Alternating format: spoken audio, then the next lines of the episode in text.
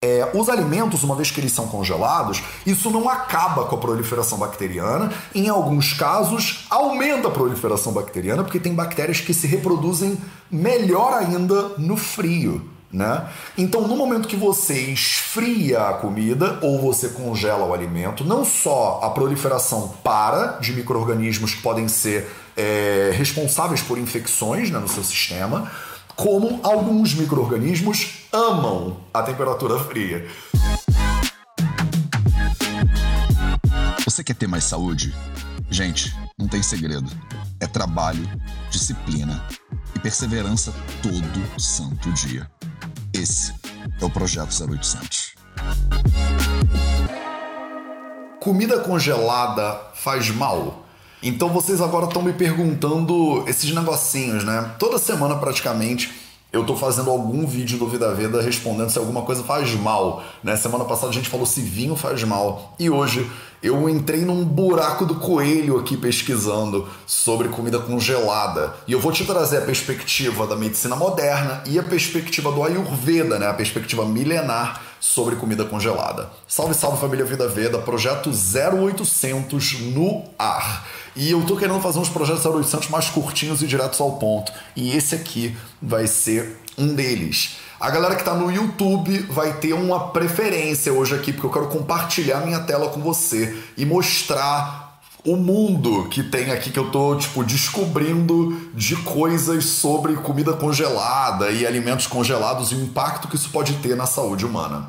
Então vamos começar o nosso 0800 de hoje falando sobre a perspectiva ayurvédica da comida congelada. Porque no Ayurveda, essa brincadeira ela é bem direta ao ponto, tá? Ela é bem direta ao ponto. O Charaka Samhita, por exemplo, livro de 4 mil anos atrás, ele diz claramente comida tem que ser consumida no máximo umas 4 horas, um, dois, três muhurta no máximo, né? Uma unidade de tempo de 48 minutos mais ou menos.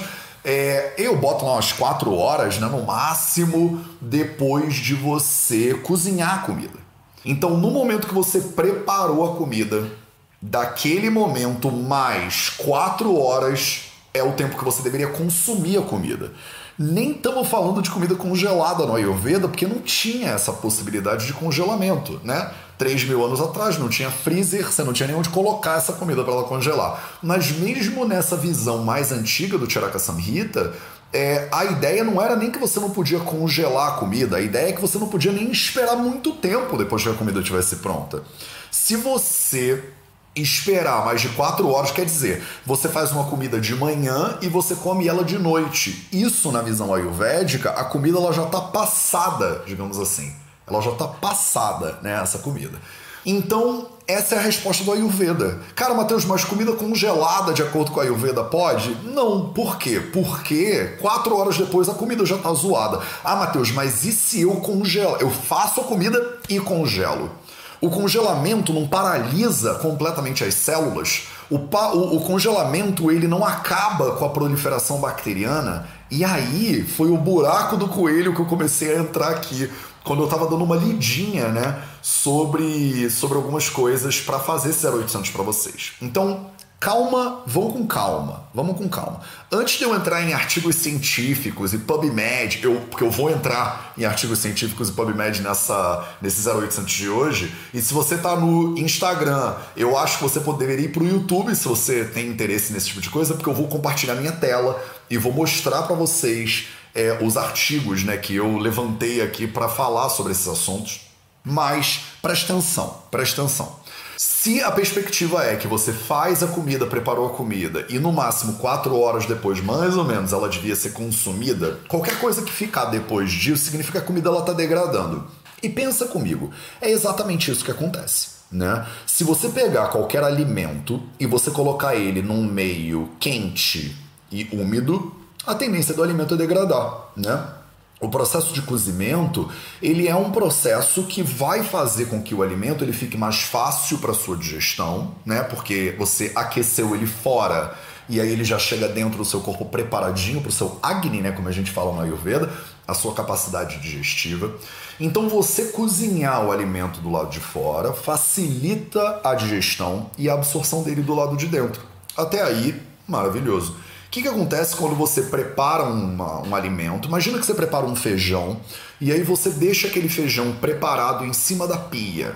O que, que vai acontecer com aquele feijão ao longo do tempo? Aquele feijão ao longo do tempo, ele vai degradar, ele vai azedar, né? A gente fala, ah, esse feijão tá fresquinho? Não, ele já tá meio azedo. Por que, que ele azeda? Ele azeda porque num meio quente e úmido, né, o calor e a umidade, ele é um meio maravilhoso para proliferação de micro-organismos. Né? Então você tem proliferação de bactérias, fungos, parasitas e darará. Por quê? Porque é quentinho, confortável, né? Imagina você naquele diazinho gostoso, um edredom e tal. Quem não quer ficar ali, né? Até as bactérias querem. Então você cria um ambiente maravilhoso para proliferação bacteriana. Por exemplo, tá? Por exemplo.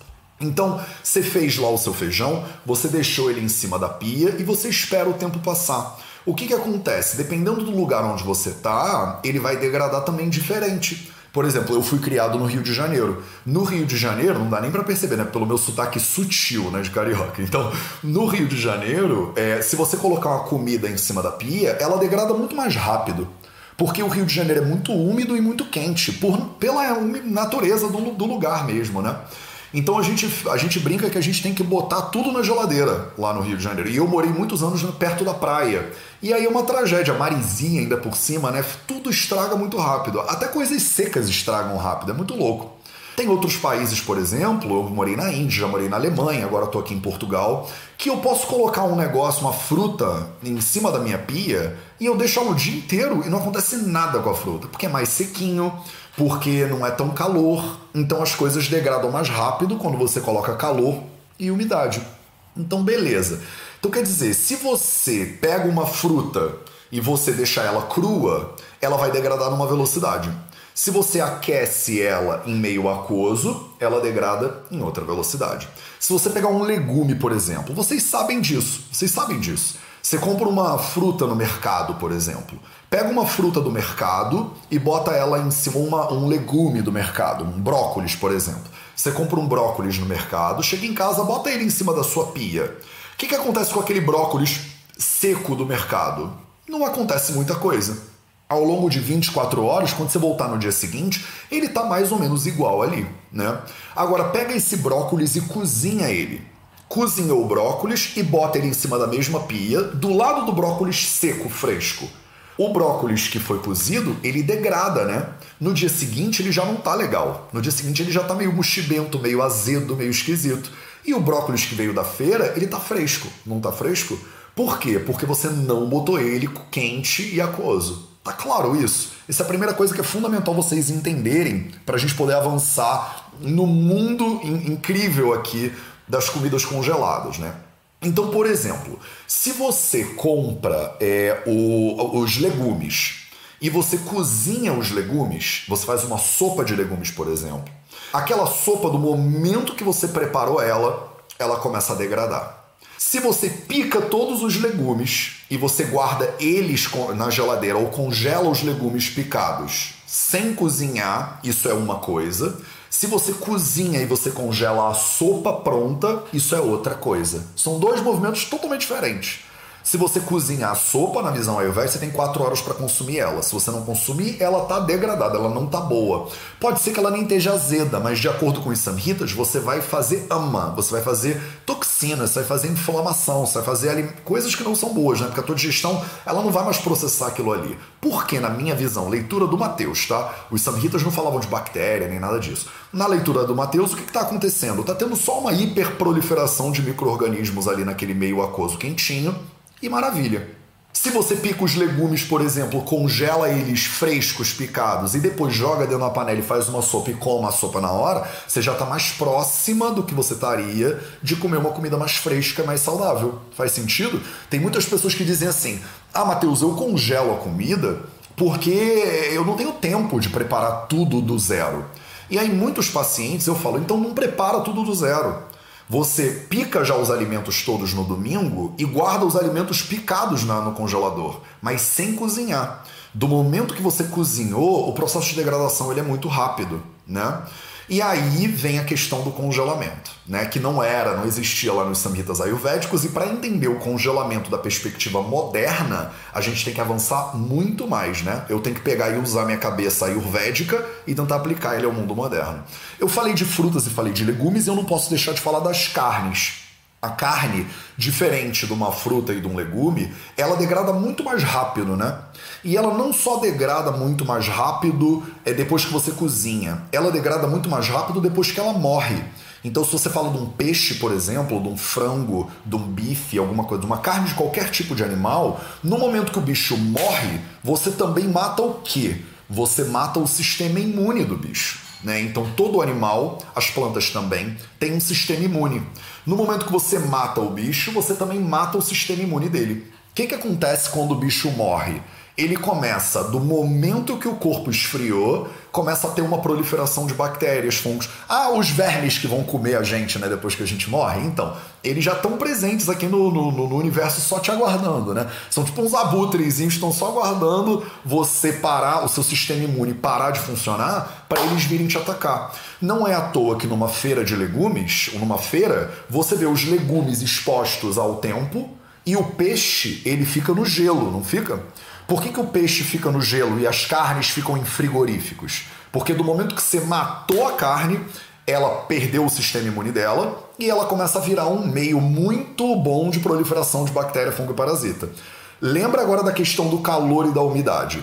O brócolis, ele tá sequinho, né? Você pega ele da natureza ele tá mais sequinho. E ele vai ficar sequinho no negócio até você transformar ele em sopa de brócolis. A carne não. A carne ela é úmida e quentinha por natureza.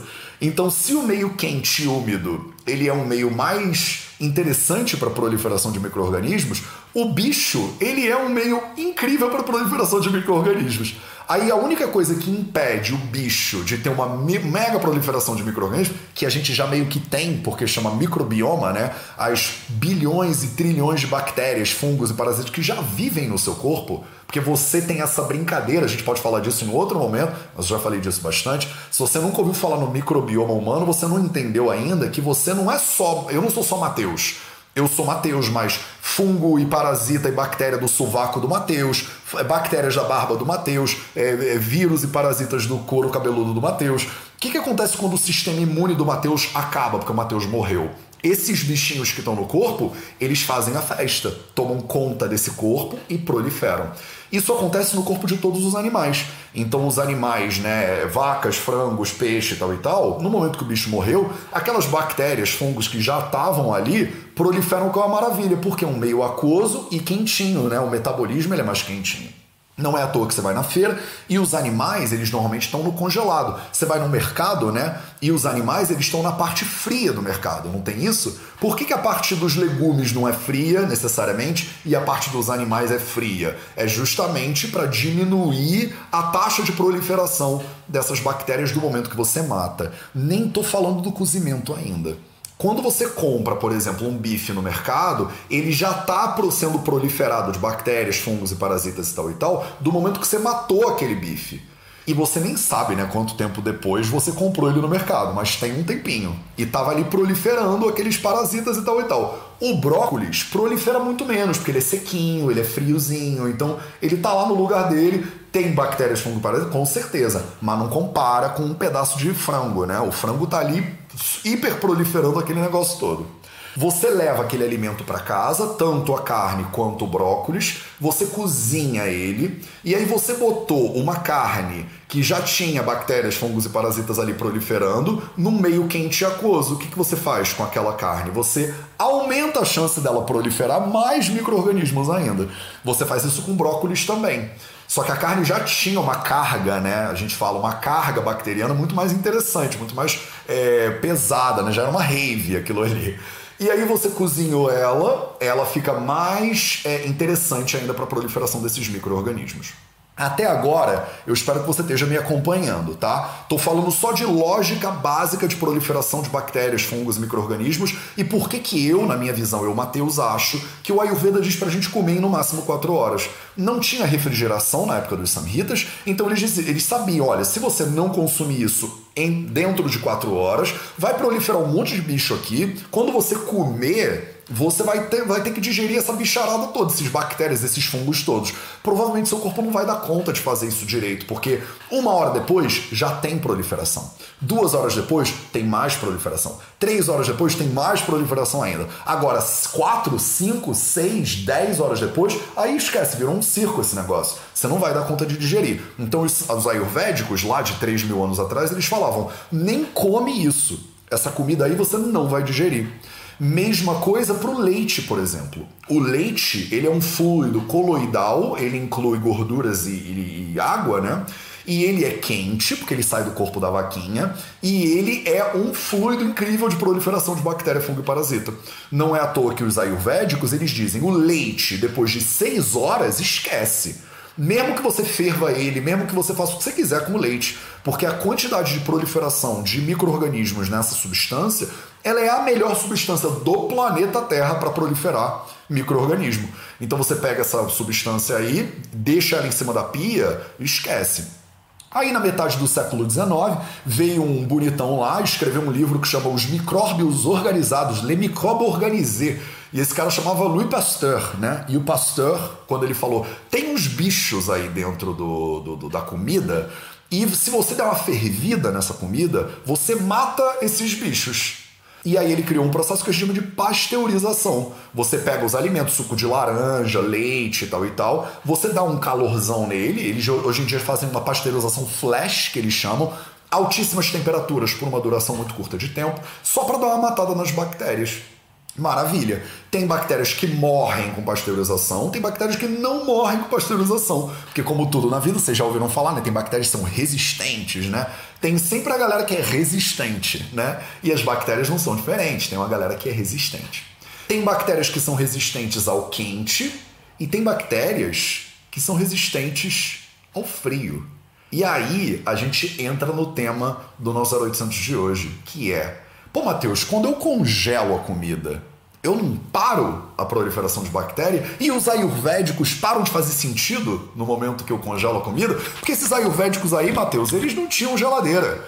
Então eles não sabiam, né, que se eu congelasse a comida, eu parava completamente a taxa de proliferação de bactérias. E a verdade é que não para. Bactérias, fungos, parasitas, o alimento ele continua envelhecendo na geladeira. Se você colocar no freezer, quer dizer, quanto mais baixa a temperatura, melhor é a preservação desse alimento, não há dúvida nenhuma. Mas se você botar a banana no freezer, ela amadurece no freezer. Ela demora muito para amadurecer no freezer, mas ela amadurece no freezer.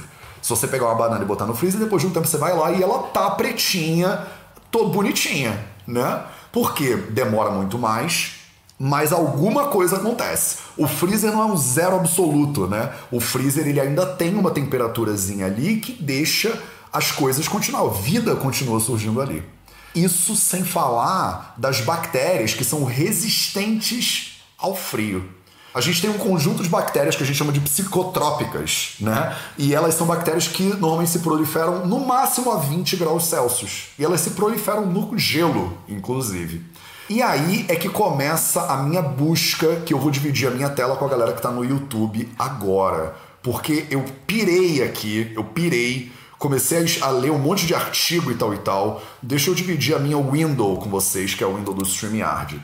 Pronto, vocês estão vendo a minha tela. E agora vocês estão vendo que eu entrei lá no PubMed e aí comecei a pirar na batata. Então vocês que estão no Instagram, vocês não vão ver minha tela. Depois, se quiserem pegar esse material todo, vocês entram lá no YouTube. Aí eu comecei a pensar, cara, se, pô, tem a ver, né? Tem a ver o fato de que você come determinados tipos de comida. Eu tô pesquisando isso há muitos anos já, né? Então, tem determinados tipos de alimentos que quando você come eles muito tempo depois, eles aumentam a proliferação, por exemplo, de bactérias e que aumentam a incidência de doenças inflamatórias intestinais. Então eu comecei a busca pelas doenças inflamatórias intestinais. As doenças inflamatórias intestinais são tipo Crohn's, né? Doença de Crohn's, como colite ulcerativa, é, como síndrome do intestino irritável, por exemplo. Doenças que têm uma base inflamatória muito importante E tem, tem, tem, né? Vamos entender. Então, primeiro artigo que eu trouxe para vocês é de gastroenterologia clínica e patológica, né? Então, o Jornal de Clínica Gastroenterológica e Hepatologia, não sei como é que traduz isso. E esse artigo ele fala da, é, do efeito de, da dieta em processos inflamatórios, do, digestivos inflamatórios. Então, primeiro de tudo, a gente tem que entender, pô, Matheus, existem evidências que apontam na direção de que a alimentação tem a ver com processos inflamatórios né, do, do, do, do, seu sistema digestivo? E sim, existem é, muitas evidências. Se você entrar lá, eu separei só algumas coisinhas aqui que eu achei interessante de repente mostrar para vocês que são mais nerds.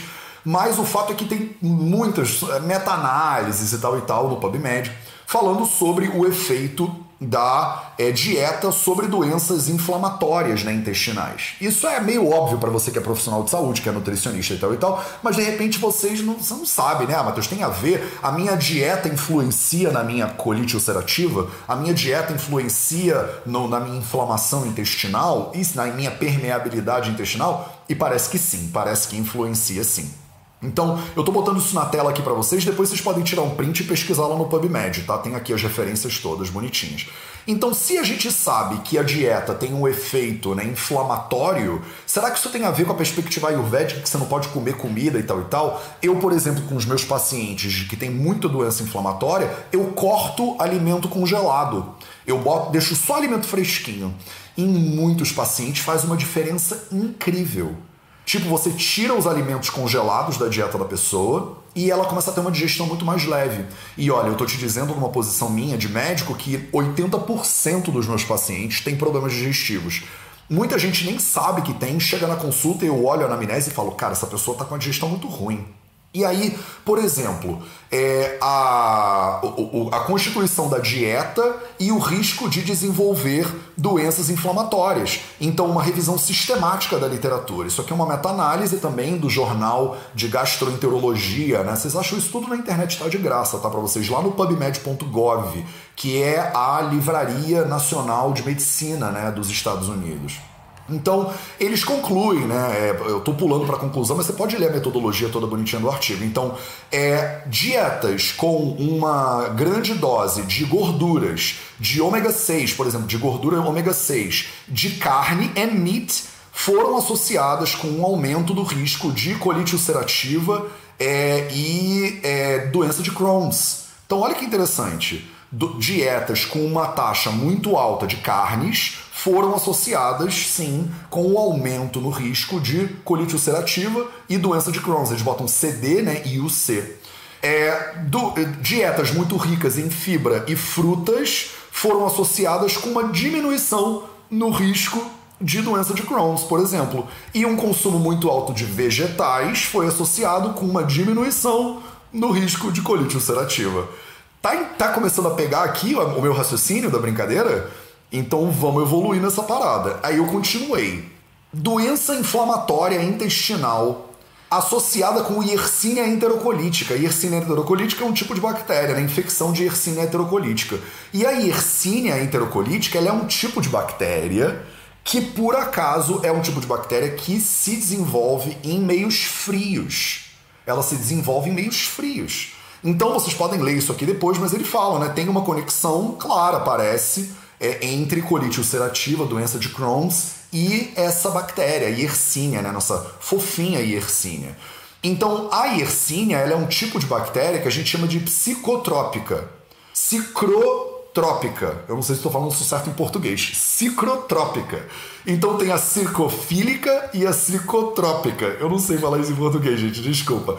Qual é a diferença desses micro-organismos básicos? Né? São bactérias que têm uma proliferação dependente mais de calor ou de frio. E a Yersinia é um tipo de bactéria. Estou dando um exemplo só da Yersinia para vocês entenderem como eu penso medicina moderna, né? Tentando entender se o Ayurveda faz sentido na lógica moderna. É uma perspectiva aqui, uma é um flow, né? Um fluxo de raciocínio de pesquisa minha aqui que eu fiz para mim.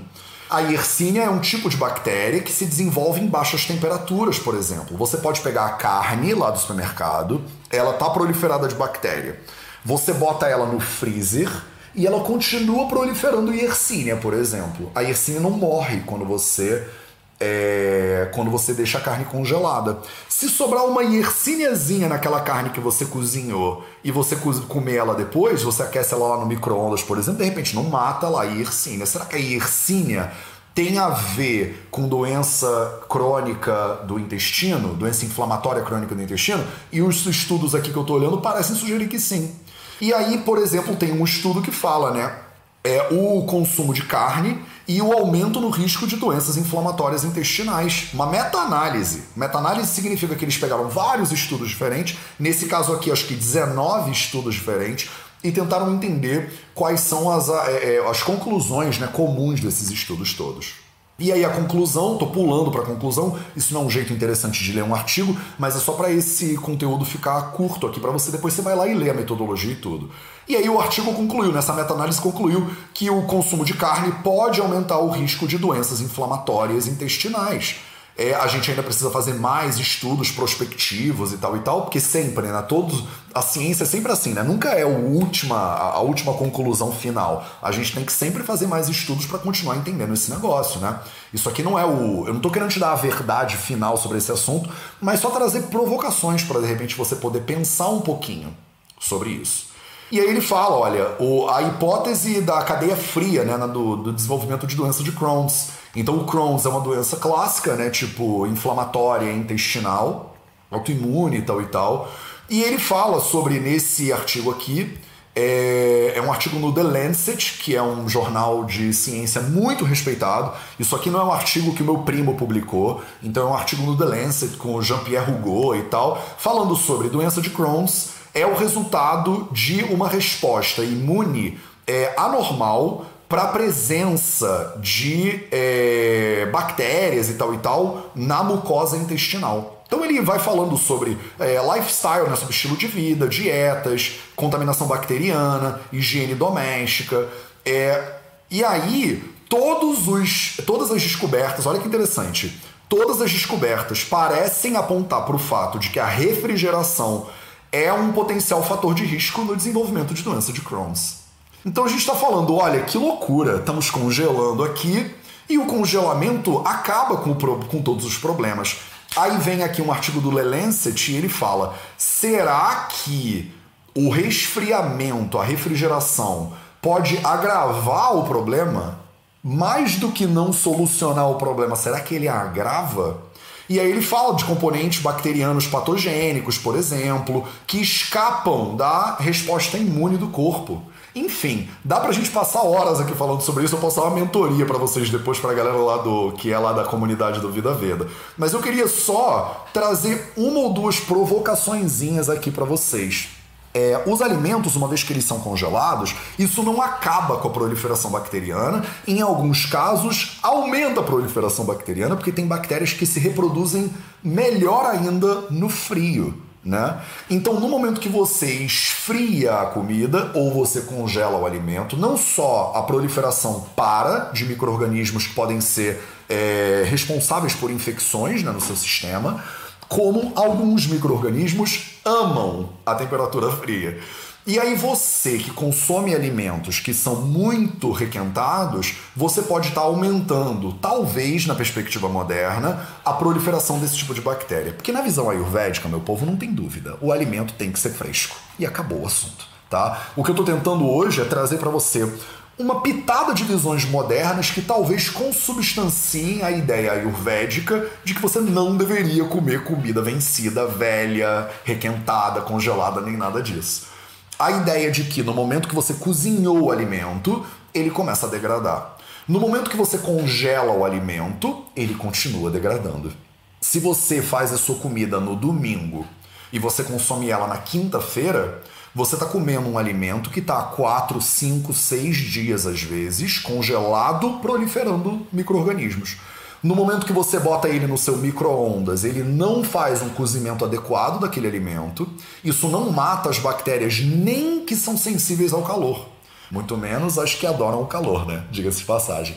Você dá uma aquecida naquela comida no seu micro-ondas e você come uma refeição que ela é toda proliferada de patógenos que dão uma base para você ter processos inflamatórios no seu corpo. Na perspectiva ayurvédica, isso faz todo sentido, na, e é óbvio. Na perspectiva moderna, parece que cada vez mais a medicina moderna, a nutrição moderna estão concluindo que a ideia de comer alimentos velhos, né, congelados, requentados, não faz sentido. E pior, pode estar na base do desenvolvimento de uma série de doenças crônicas inflamatórias intestinais. Na visão ayurvédica, no momento que a pessoa come esses alimentos e ela prolifera né, esse negócio, a gente chama de ama, né, o alimento que foi mal digerido, que gera na visão moderna inflamação no corpo da pessoa, aí ela tem dor de cabeça, aí ela tem esclerose, aí ela tem é, é, outros processos inflamatórios articulares, por exemplo. Aí ela tem dor aqui, ela tem dor ali, ela não consegue levantar, ela tem constipação. Aí ela não tem fome nunca, ela tem fome sempre. Uma série de desequilíbrios que muitas vezes tem a ver com esses processinhos inflamatórios. Mateus, é impossível. Olha, eu vivo em São Paulo, eu não vivo na Índia, eu não moro no interior de não sei o que, eu não moro num ashram. Não tem como eu cozinhar minha comida fresca todo santo dia. Eu entendo, eu sei que é difícil, né? Então, se você precisa preparar a sua comida com antecedência, tenta olhar se não é possível você tentar diminuir o tempo entre o cozimento e o consumo. Tem alimentos, por exemplo, quando você bota eles num meio é, oleoso ou num meio açucarado, eles duram muito mais tempo. Então, por exemplo, uma compota de, de, de, fruta, ela dura muito mais tempo do que se você pegar a fruta e cozinhar. Já repararam nisso? Quando você pega e faz um doce de fruta, é, o açúcar da fruta, você espreme um limãozinho, às vezes ele protege né, aquele alimento durante um pouquinho mais de tempo.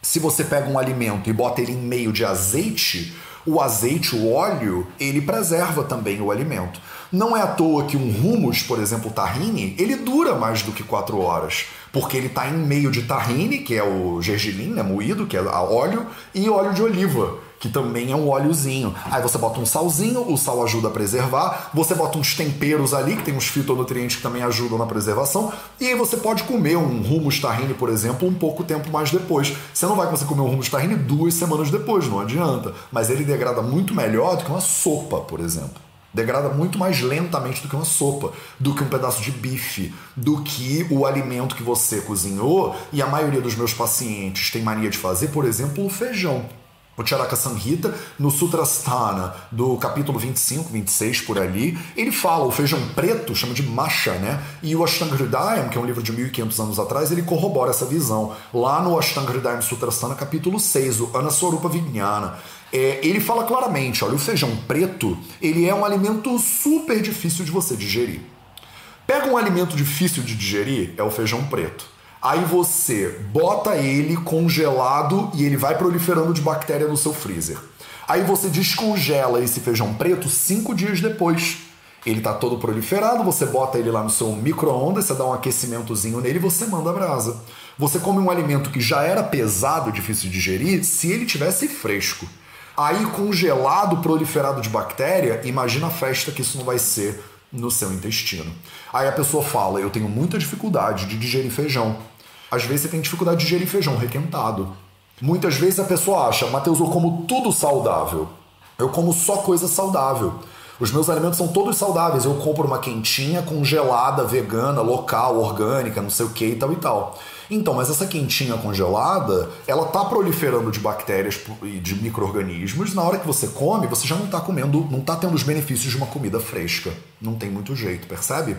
Nada substitui na visão ayurvédica uma comida que foi feita na hora e ela foi consumida no máximo num intervalo de quatro horinhas depois de você comer. Ah, Matheus, e se eu fizer o almoço e repetir no jantar? É menos mal, percebe? Isso aqui não é preto ou branco, não é sim ou não, não é um boolean. Isso aqui é um arco-íris de possibilidades. Você congelar a comida no domingo e comer ela na sexta-feira é uma coisa. Na quinta já é melhor, na quarta já é melhor, na terça já é melhor, na segunda já é melhor, no próprio dia é melhor ainda, né?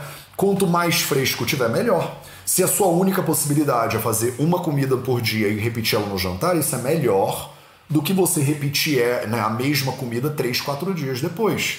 Faz sentido? Eu não estou querendo ser absolutista aqui e dizer, ah, se você não comer, você vai para o inferno do Ayurvédico e Danvantari vai te castigar. Não é isso. É só você ter poder para você decidir. Se você pegar os legumes e você já pré-picar tudo e botar eles congelados, frescos na, no freezer, eles vão degradar menos do que você botar eles cozidos no freezer. Se você tiver que pegar eles depois no freezer e fazer uma sopa na hora, demora bem menos. Você joga os legumes numa panela, ferve meia hora enquanto você toma um banho, quando você volta, a sopa está pronta. E é uma sopa muito mais fresca do que se você tivesse congelado a sopa pronta e descongelado ela cinco dias depois. Faz sentido para vocês? Essa é a perspectiva ayurvédica. Eu espero que isso tenha sido útil para vocês. Esse foi o nosso projeto 0800 de hoje, é 0800. Aproveita se você curte esse tipo de conteúdo, já deixa curte, compartilha com a galera, chama todo mundo para assistir esse negócio. Eu preparo esse conteúdo de todo o coração para vocês, isso dá um trabalheira de vez em quando.